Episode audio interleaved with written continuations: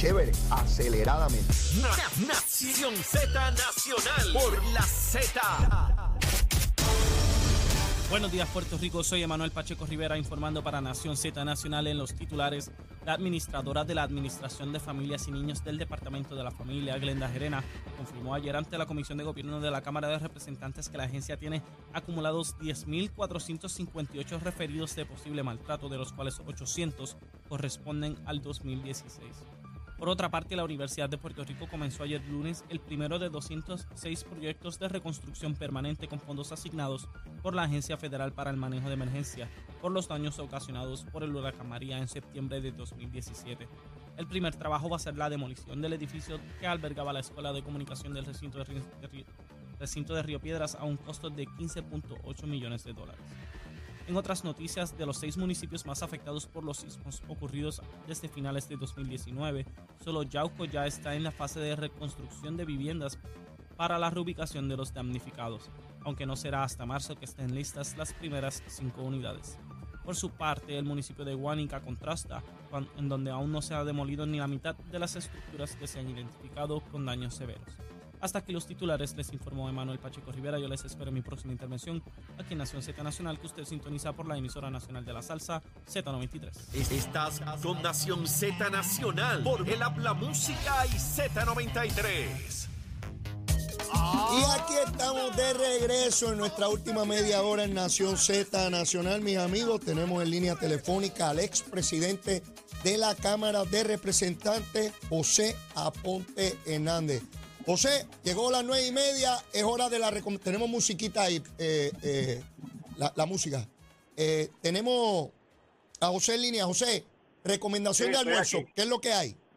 Pues mira, un menú combinado, Leo. Dale. comenzamos con una un caldito de carne de res. Oh. para, para ir entonando el estómago. Ok. y después tenemos un arrocito con gandules de la época, cogido eh, de granado en la casa, un arrocito con gandules, con su eh, pimientito, su aceituna, eh, pero entonces tenemos por el lado un pastelito de masa de guineo y autía, pero un pastelito rico, no so, no, no ciego, con, su carnecita también, eh, con todo lo que lleva adentro y un poquito de pique. Ah, ¿Ok? Sí. Eh, hay unos que le echan algo, a mí no me gusta. Hay unos, hay unos que, lo, que lo embarran por encima del ketchup. A mí no me gusta porque daña el, sabor, pero a, lo, a los gustos los colores, para los gustos los colores. Eso, eso así. Y entonces eh, junto con los pastelitos y el arroz con gandules, eh, una chautita, un ñamecito. Eh, así que un menucito combinado. Pero José, José, ¿eso es para almorzar o para despedirnos de este mundo? no, eso es para, eso para almorzar, para almorzar. Oye, pero, pero me gusta como, tú, tú, me, me gusta como tú lo dices, porque tú nos vas describiendo incluso la confección de la comida. Vas pues despacio, vas describiendo y le va dando más hambre a uno, José. Leo, ¿sabes qué? Eh, eh, acá, acá al lado acá de, del teléfono, eh, se escucha cuando tú hablas como que un... así es, así es, así es. Perdón la expresión, como un lapachero, no sé. Oye, es que esa descripción que ha hecho, ya, ya tengo hambre, definitivamente ya tengo hambre y me imagino ese plato frente a mí Imagínate tú, eso es una tentación inmensa, inmensa. Así que ya saben, esa es la recomendación. La cantidad, de, usted la determina. Exacto. yo le di varias opciones, pero la cantidad de usted la determina. A, discreción. a discreción. Si es para, morir o seguir trabajando. a discreción, vale, vale. Mira, José, quiero compartir contigo una información que sale hoy, que de hecho fue vertida ayer en vista pública en la Cámara de Representantes, en torno a los trabajadores sociales se habla de que solamente hay 99 trabajadores sociales, esto admitido por el propio departamento. Alegan, entre otras cosas, pues el bajo salario, que apenas son 1.770 dólares. En algún momento hubo más de 250 trabajadores sociales. Eh, eh, el tiempo que requiere los estudios para ser trabajador social el riesgo que representa este trabajo, contrario a lo que mucha gente cree que es un trabajo de escritorio. No, estas personas tienen que ir a las comunidades a atender de manera directa y personal a, todos los implicados en las situaciones de querellas de maltrato. Eh, eh, y ciertamente 1.700 dólares es insostenible. Eh, ¿qué, podemos hacer, José, para bregar con esta situación? Mira, en el caso de los trabajadores sociales, los 99 debo de pensar que son en el departamento de educación o en el departamento de la familia? Bueno, yo, yo entendí, yo entendí que era en el departamento de la familia. Si, entendí mal, eh, no, no, no, no creo, porque eso fue, e, esa información la vierte hoy varios periódicos que cubrieron la vista en el día de ayer y plantean el salario de una, de una, de una parte y, y lo otro, pues que, que, las condiciones de trabajo pues son sumamente difíciles. Bueno, porque eh, en ese sentido, está el trabajador social en la escuela pública, en la escolar, sí. que también hay unos niveles bajos de trabajadores sociales. El de la familia, mira Leo, el, caso más sencillo, una llamada de maltrato. Sí. ¿Quién tiene que atender eso? El trabajador social. Sí. Eh, una situación en el tribunal de un, eh, un proceso de divorcio donde hay menores interviene un trabajador social. Sí. Eh, eso por dar dos ejemplos. La paga es algo que ha estado afectando por décadas. Sí. ahora. Sí, no, mucho tiempo. Décadas. Y en ese sentido es que el gobernador de Puerto Rico ha atendido eh, dio instrucción y se está trabajando con el plan de clasificación y retribución para tratar de atemperar tratar de atemperar, no es que se va a atemperar, porque tampoco puede haber un aumento si no hay los recursos completos, pero se está tratando de atemperar eh, los ingresos de todos esos profesionales a la realidad que vivimos. Y escuchaba yo esta mañana que se hablaba de eh, la recesión eh, y la inflación y eso no lo sufren los empleados públicos, pues lo sufren también. Claro, claro. Eh, y los salarios de los empleados públicos hasta, han estado eh, en el piso por décadas. O sea, ya se está trabajando. En el caso del Departamento de la Familia, hay una situación mucho más dramática, por decirlo así, que en el Departamento de Educación. En el Departamento de Educación se atendieron a los maestros eh, incrementando su salario. Sí, ahí hay mil dólares, mil dólares mensuales. Mil. Un aumento, un, aumento de mil dólares. Así es, eh, mensual. pero, pero eso no ha, no ha ocurrido en el Departamento de la Familia. No. Y eso se está, se está trabajando por la oficina, eh, lo que es la oficina personal del gobierno de Puerto Rico, sí. en, la, en la primera hora del programa planteaba que me propongo verificar, no, procurar la información de a dónde se lleva particularmente a este profesional en esas escalas de, retribución y reclasificación que deben tomar efecto en nada, en, menos de un mes, sea, se supone que comienza eso en enero. El, primero de enero, que, se refleja oficialmente 2 de enero, que es que comienza día de trabajo, eh, y por ahí sigue. Esa, esas nuevas escalas, José, ¿se han discutido con la Asamblea Legislativa o ustedes no han tenido oportunidad de examinar eso? sí tuvimos, no, no, un detalle específico de cada escala, Leo. Okay. Eh, porque porque es, más eh, detallado, pero sí. la directora de eh, OATRH junto con el director de la Oficina de Gerencia y Presupuesto estuvieron reunidos con nosotros dándonos eh, una, una proyección de lo que viene. es bien beneficioso para el pueblo no es porque, oye, Leo, siempre hay el inconforme. no recibe, pero cuando se le da entonces dice que eso no es suficiente eh, y sigue, y, lo he escuchado inclusive de maestros, eh, lo he escuchado de empleados del Departamento de Rehabilitación, Corrección y Rehabilitación, eh, lo he escuchado en la Policía de Puerto Rico, renglones de empleados que han sido atendidos por esta administración luego de haber estado desatendidos por décadas. Mm. Pero sí ha habido una presentación de parte de la licenciada Maldonado eh, y del eh, director de OGP sobre el particular Este, y, te digo, eh, no es que uno diga extraordinario, están en 5 mil dólares ahora, eh, no van a tener que irse de, Puerto Rico porque allá le hicieron en, el estado de Texas o en Connecticut, le hicieron una oferta extraordinaria. Siempre va a haber los espacios, pero hay una mejoría eh, sustancial. Nos movemos. Estatus.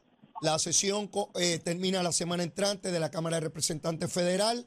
El proyecto de estatus sencillamente está detenido. Más allá de la Comisión de Recursos Naturales no ha ocurrido nada más. Ya hoy es martes. ¿Tu expectativa en torno a ese proyecto? Mira, eh, no creo que vaya a pasar mucho. Yo quisiera que fuese aprobado en la Cámara, por lo menos. Eh, pero no creo, eh, no he escuchado. ¿Se, ¿Se perdió la, la comunicación? Sí. Estoy ah, aquí. Sí, ahora. te escucho, te escucho, José. No, no, he escuchado expresiones de Steny Hoyer, el líder de la mayoría en este momento, que fue uno de los de, las fichas clave para eh, cuadrar ese proyecto. Este, eh, por lo que se estaba diciendo, no tengo mucha esperanza eh, sobre el mismo en lo que resta de esta sesión a diciembre 31, eh, pero ya estamos haciendo gestiones porque debe de haber un proyecto radicándose al comienzo del próximo término legislativo eh, congresional en enero. Eh, porque esto es un asunto que, aun cuando se aprobara en la Cámara ahora, eh, el que pasara al Senado y se aprobara en el Senado, no hay, menos esperanza todavía con la situación que, se está dando todavía en el Senado. Siendo así, el proyecto que tú entiendes se radicaría sería exactamente este que hubo el consenso entre Nidia Velázquez y Jennifer González.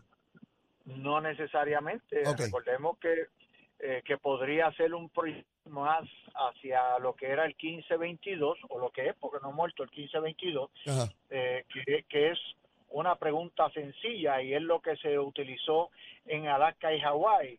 ¿Quiere usted que Puerto Rico sea admitido inmediatamente eh, a estados? ¿Sí o no? Eh, y ahí hay espacio para todos los sectores. No obstante, son negociaciones que tiene que estar haciendo de tiempo en tiempo, en este caso nuestra comisionada, eh, de parte del sector republicano, que estará controlando la Cámara el próximo término. A, eso, a eso iba, José. Eh, el liderato republicano asume control parlamentario en enero. Ese liderato, ¿tú lo ves con la capacidad de mover esto en la Comisión de Recursos Naturales, que es la que lo tiene que ver en primera instancia?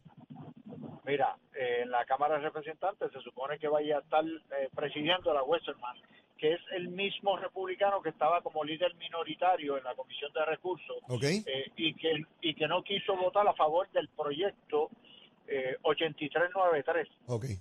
Eh, entre los planteamientos que se hacían por ellos es que no veían razón por la cual incluir la libre asociación ni mucho menos estarle dando, estableciendo eh, ciudadanía bajo la libre asociación. Ok. Eh, así que uno tiene que mirar todo dentro de el nuevo componente legislativo. Eh, sí hay unas situaciones que son bien provechosas para nosotros. El próximo portavoz de mayoría, según se ha manifestado ya, sería Escaliz, eh, representante por Luisiana, Escaliz estuvo bien activo en la campaña de eh, medio término eh, y de hecho nuestra comisionada residente Jennifer González estuvo acompañándolo en una gira de, de respaldo a otros compañeros que estaban en, procesos de elección. Y eso le da una una comunicación mucho más directa a Jennifer con Escaliz, lo que es beneficioso también para nosotros. Perfecto, perfecto. Bueno, pues, habrá que hacer ese trabajo que es el que corresponde, ¿no? Es el trabajo de, convencer, de persuadir, de mover el aparato legislativo de manera que se obtengan los votos. que eh, hay cambios en la composición de la Cámara. Eh, allí de cada dos años cambian, eh, o sea, van, a la reelección, o elección los 435. Y hay algunos que estaban eh, con nosotros en el proceso que ya no van a estar en el próximo término y hay que ir a tocar la puerta del próximo que viene para darle la misma información y educarlo, por decirlo en esa forma. Ese es el trabajo continuo que hay que hacer, la delegación extendida que, compuso Ricardo Rosselló, los delegados eh, congresionales eh, tienen, tienen esa labor eh, permanente de llevar e, ese mensaje. Siguen puertorriqueños, puertorriqueños asumiendo posiciones de liderato, José. Leo hoy en la prensa que Manuel Soto dirige la oficina de emergencia de la ciudad de, de Orlando, en la Florida Central, puertorriqueño, estudió aquí, se ubicó allá y otra vez vemos con cada vez con mayor cantidad y fuerza los puertorriqueños abriéndose paso tanto en la empresa privada como en el gobierno. Vimos al gobernador de Puerto Rico ayer con más de 30 empresas de puertorriqueños en la Florida, haciendo, haciendo comercio, actividad económica en la Florida, el gobernador invitándolos a, a que vengan a invertir a Puerto Rico y establecer sus negocios acá. Así que cada vez es más estrecha la relación, ya no solamente política, social e inmediata, eh, eh, diaria de puertorriqueños allá y acá, 5 millones allá, 3 millones eh, acá, ciertamente estamos hablando de una integración inmensísima que ubica a la igualdad y la lucha por la estabilidad como algo sencillamente inevitable, José, inevitable. El pasado sábado en la noche yo participaba en una entrevista con una emisora de Vineland, New Jersey, eh, donde yo tuve la oportunidad en el 2005 de ir a un festival puertorriqueño. Sí. Eh, y, mantengo una muy buena relación con ellos. Y la última pregunta que me hacía eh, uno de los de los mantenedores del programa. Sí. Cita en el 2005 yo había sentido alguna diferencia entre el trato aquí en la isla y el trato allí en Baila. Y yo le contestaba que no, que yo me sentí como si estuviese en la isla. Eh, de hecho, con comida típica nuestra, eh, las atenciones, la jugadita de domino eh, y todo lo demás que viene acompañado. Sí. y yo le decía, eso es demostrativo de que la integración nuestra en la nación no cambia nuestra cultura ni nuestro idioma, porque allí estuvimos todo el tiempo hablando en español. Seguro. Eh, eh, pero hay personas que todavía quieren seguir llevando un mensaje lo sé, incorrecto. Lo sé, y, y sé que la, la, la teoría del miedo por mucho, mucho tiempo tuvo un efecto devastador sobre la posibilidad de movernos más allá del proceso colonial. Pero veo de igual manera cómo eso se va disipando rápidamente. Yo recuerdo el plebiscito del 93, cómo todos esos argumentos eran, cobraban mucha fuerza. Ya hoy el que hable de eso básicamente hace ridículo, porque todo el mundo sabe que, tenemos el secretario de Educación Federal es puertorriqueño. El secretario de Educación Federal es puertorriqueño. Y en esa integración, esa integración de nuestra gente allá en cualquiera de los 50 estados, en lo que es el día a día, en lo que es la participación en la iglesia, en organizaciones sin fines de lucro, en organizaciones cívicas, en el propio gobierno, como es el caso que tú traes en el día de hoy, el ejemplo que diste hace unos minutos, eh, eso ayuda a esa, eh, ese cambio de actitud eh, que es tan importante a la admisión de Puerto Rico. Por eso, hace muchos años atrás, no tantos años, si tú te vas hace seis años atrás, eh, las encuestas que se daban en diferentes comunidades de puertorriqueños, Nueva York, Orlando, eh, ¿quiere usted que Puerto Rico sea admitido? Votaban la mayoría que no. Estando ellos en, en la estadidad, votaban que no, que no querían que Puerto Rico fuese admitido. Sin embargo, ¿qué es una de las cosas, a mi juicio, que ha influenciado en Nidia Velázquez para que tenga ese cambio de actitud de sacar el ELA, el status quo, la colonia del panorama, que en su propio distrito el 64% respalda la admisión de Puerto Rico como un Estado. Entonces, ella se va a echar en contra a su propio electorado. Claro, el, político responde a su base política. Eh, eh, es sencillo, en cualquier parte del mundo democrático funciona así. Vas a tener un nuevo compañero en la Cámara de Representantes por el precinto 3 Se supone que hoy concluya el escrutinio y que se certifique a, Cheito según la información que, que, surge. Eso así, José Cheito Hernández estará eh, sustituyendo eh, como representante del precinto 3 de San Juan a Juan Oscar Morales, un distrito que tú lo, representaste también. Eh, muy muy bien representado de tu parte y ese esa oportunidad Leo de, de, lo curioso de la elección el domingo eh, par de detalles. Uno, que hay un promedio de 200 populares que se afiliaron al Partido Nuevo Progresista. Incluso se ha identificado a dos presidentes de Unidad Electoral Popular. No me diga. Afiliándose al Partido Nuevo Progresista y participando en la primaria. Ah, no sabía eso. No sabía ese dato. Recuérdate que la, la primaria es entre identificados del Partido Nuevo Progresista, pero cualquier persona que llegue y participe automáticamente se afilia. Ah, está afiliándose, sí. Ah, y, y, pasó... Eh, Presidente de unidad del Partido Popular votando en la primaria del PNP este pasado domingo. Eh, específicamente escuché a nuestro comisionado electoral alterno, Edwin Mundo, tú lo conoces muy bien, sí, sí. hablando de dos que se, que se identificaron eh, presidentes de unidad del Partido Popular votando en nuestra primaria. Y lo otro, que había una persona hablando de una votación eh, eh. Ah, Eva Prado. evita, evita, eh, evita, pero no Perón, Eva Prado. No, no, no cogió un solo voto. No un solo voto. Después la escuché diciendo que no, que ella no había hecho ninguna gestión sobre el particular. Mira, la eh, información que yo tengo es que Eva Prado lo que está mirando es el escaño de Nogales. ¿Sabe que Nogales está liquidada? Y lo que quiere es correr por acumulación al escaño de Nogales. Vamos a ver si eso se da. José, no tengo tiempo para más. Agradecido enormemente de tu participación en el día de hoy. Un abrazo y mucho éxito y muchas felicidades también. Y buen provecho. Y buen provecho, seguro. bueno, mis amigos, y antes de despedir el programa, vamos a ver cómo está el tránsito, si está lloviendo, cómo andan las cositas. Vamos con Emanuel Pacheco. Buenos días, Puerto Rico. Soy Emanuel Pacheco Rivera con la información sobre el tránsito. Ya ha reducido el tapón en la gran mayoría de las carreteras principales del área metropolitana. Sin embargo, la autopista José Diego se mantiene ligeramente congestionada desde Bucanán hasta el área de Atorrey en la salida hacia el Expreso Las Américas. Igualmente en la carretera número 12 en el cruce de la Virgencita y en Candelaria en Toa Baja y más adelante entre Santa Rosa y Caparra.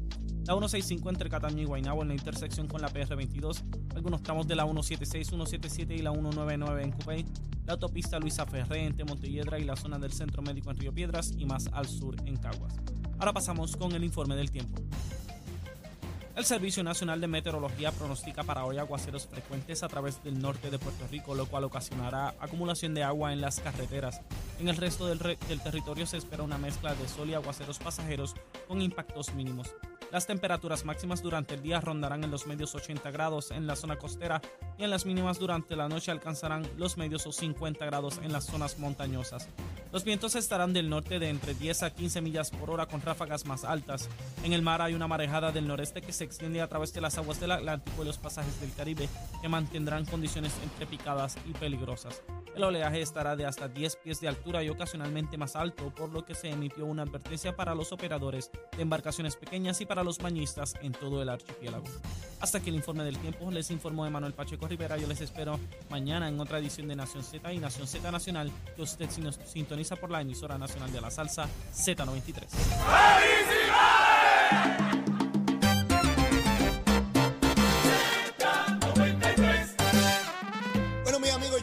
minutos finales, mañana quiero elaborar un poquito sobre David Rivera, este de descendencia cubana, fue arrestado por el FBI por estar haciendo negocios turbios con el gobierno de Nicolás Maduro, lavando dinero.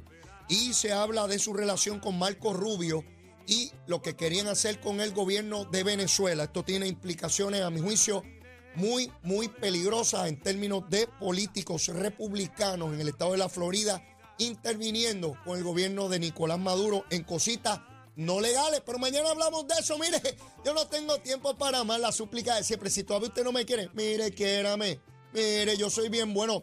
Bizcochito de Titi, seguro que sí. Quiérame que soy bueno. Y si ya me quiere, quiérame más. Olvídese. Abra ese corazón por ahí para abajo. Estamos en Navidad, vamos a querernos. Mira, será hasta mañana. Besitos en el cutis para todos. Llévatela, chero. One FM station in PR. La Z.